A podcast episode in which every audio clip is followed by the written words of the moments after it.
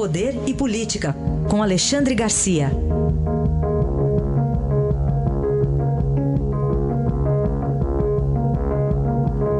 Alexandre, bom dia. Bom dia, Heisen. Olha, parece que a gente só fala de garfo e faca aqui ultimamente, né, Alexandre? Mais um Pois jantar? é. Nem passaram 24 horas que o presidente da Câmara, né, Rodrigo Maia, havia oferecido um jantar na residência oficial da presidência da Câmara ao presidente Michel Temer e a sua entourage palaciana.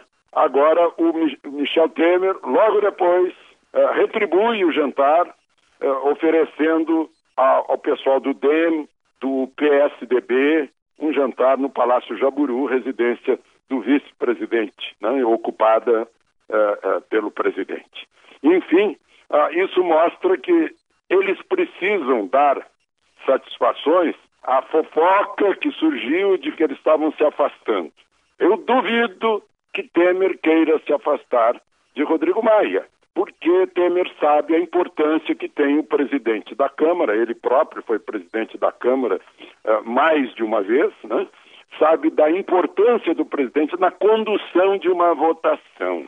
E a votação mais importante para Temer nesse momento talvez não seja a reforma da Previdência, seja a denúncia de Janot, que precisa de 342 dificílimos votos para não ser derrubada. Enfim, ah, eles estão demonstrando aí a, a costura de Michel Temer, na verdade. O Rodrigo Maia chegou a trazer o, o ACM Neto, da Bahia, para esse jantar. ACM Neto é um dos nomes eh, do partido para a presidência da República, um partido que está inchando agora, está crescendo.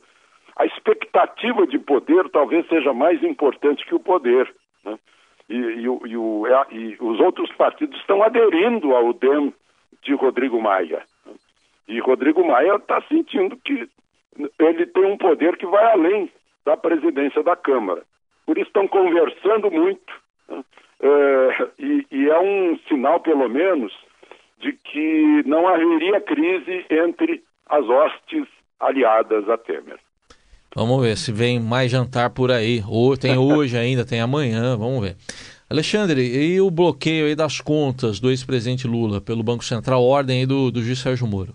Pois é, isso mostra que a sentença, à exceção da prisão, ah, começa a ser cumprida. O Banco Central ontem ah, bloqueou 600 e, e- e poucos mil, né? 606, se não me engano, 606.700 das contas de, de Lula, contas que estavam no, no Banco do Brasil, na Caixa Econômica, no Bradesco, eh, no Itaú, e mais, só para lembrar, tem o sequestro e arresto de, de bens imóveis, três apartamentos de um terreno em São Bernardo e dois carros. né? Não entrou nessa um- um- uma F1000, uma picape F1000 de 1984, que Moro considerou ah, um carro que não vale a pena ah, enquadrar. Mas nessa, nessa data já se enquadra como antiguidade, carro de colecionador. Talvez tenha, tenha um grande valor. Mas, enfim, o que isso mostra é o cumprimento da sentença. Só para a gente lembrar, Lula foi notificado ontem dessa sentença. E agora tem oito dias para recorrer. A defesa de Lula tentou adiar esse prazo? Porque quanto mais dilatar o prazo, mais perto chega a campanha eleitoral e Lula eh, poderia se pendurar nela como candidato e dar uma conotação política à sentença.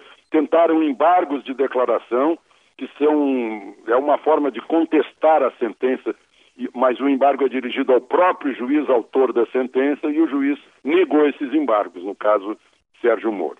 Então, a- e a outra expectativa é lá, esse recurso tem que ser apresentado em oito dias, aí vai para o Tribunal Regional Federal, eh, que está com um- uma fila grande de processos a serem julgados. Ontem eu conversava com um juiz e ele me dizia que nada impede que a fila não seja obedecida, que o tribunal julgue o recurso bem antes do- do- da expectativa de prazo, para que não haja nenhum tumulto eh, ligando essa sentença à campanha eleitoral. Para a gente fechar, Alexandre, Marcos Valério ainda tem o que revelar? Então, o, a Procuradoria achou que ele não tinha mais nada, não se interessou pelo, pelo eh, depoimento de delação premiada dele. Mas a Polícia Federal se interessou e está tomando depoimento. Né? Depoimento que certamente engloba, isso é uma, uma especulação minha, políticos de Minas Gerais. Né? Um deles, que estava lá no origem do mensalão mineiro, também operado por Marcos Valério, o, o ex-governador Eduardo Azeredo, eh, foi condenado a 20 anos de prisão, recorre em liberdade.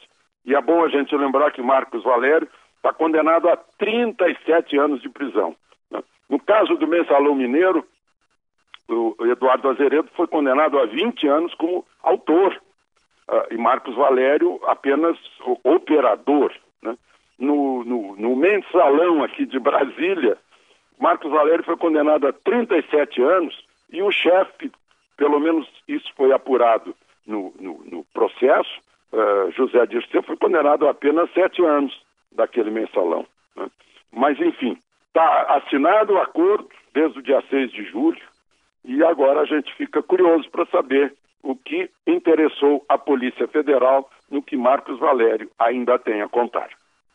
Vamos ver o que mais tem aí de Marcos Valério. Alexandre Garcia volta amanhã aqui a nossa programação. Até amanhã, Alexandre. Até amanhã, Raiza.